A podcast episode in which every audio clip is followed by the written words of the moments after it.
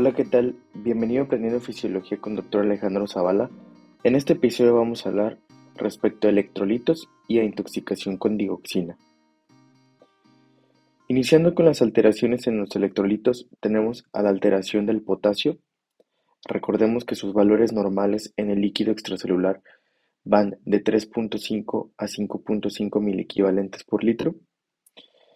Y el potasio es un electrolito muy importante en cuanto a la repolarización de las células e incluso también para mantener el potencial de membrana en reposo.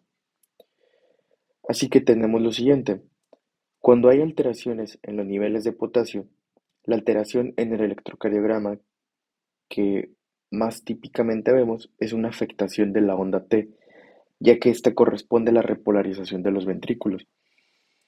Y tenemos que un aumento de potasio moderadamente lo que nos va a ocasionar es una onda T muy picuda, con muy alto voltaje, y lo alcanzamos a ver en la mayoría de las derivaciones. Si tuviéramos un incremento excesivo en los niveles de potasio, puede haber otras alteraciones, por ejemplo, una ensanchación del QRS y una ausencia de la onda P.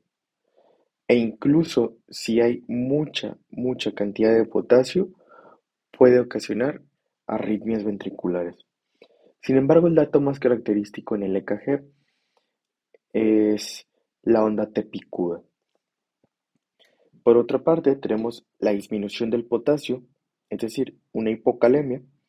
Si es moderadamente la disminución, tenemos que la onda T se va a aplanar o va a disminuir su voltaje. Además, va a aparecer una onda que llamamos U. Esta es una onda después de la onda T. Si tuviéramos más intensamente la disminución del potasio, la onda T se puede llegar hasta invertir, es decir, se haría hacia una deflexión negativa y tendríamos a una onda U más prominente. Continuando con otro electrolito, vamos a hablar ahora de las alteraciones en los niveles de calcio. Hay que recordar que los niveles de calcio en el líquido extracelular van de 8.5 a 10.5 miligramos sobre decilitro. Las alteraciones del calcio afectan sobre todo al intervalo QT. Recordemos que este intervalo QT incluye desde la Q hasta donde termina la onda T. Este, este intervalo representa la actividad completa ventricular, ya que aquí se está abarcando la despolarización de los ventrículos, que es el QRS, y la repolarización de los ventrículos, que es la onda T. Así que decimos que el intervalo QT refleja la actividad completa del ventrículo.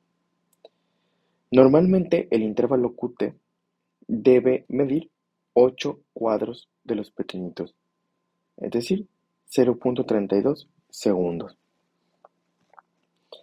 Y tenemos que cuando hay un incremento de calcio, es decir, una hipercalcemia, se va a acortar el intervalo QT, va a medir menos de 8 cuadritos.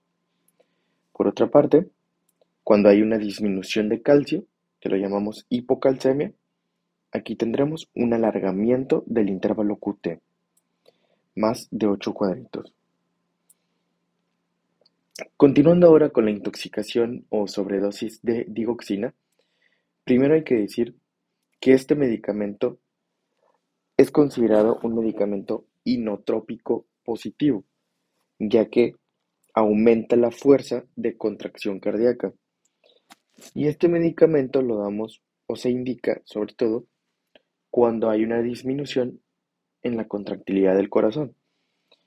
Sin embargo, este medicamento muy fácilmente puede llegar a causar una sobredosis por algún factor externo o en el paciente.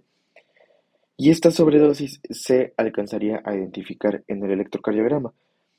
El dato característico de una intoxicación con digoxina sería un segmento ST en forma de asa de cubeta. Es como el segmento ST, como si fuera una ondita hacia abajo, una deflexión hacia lo negativo, en forma de asa o de curva.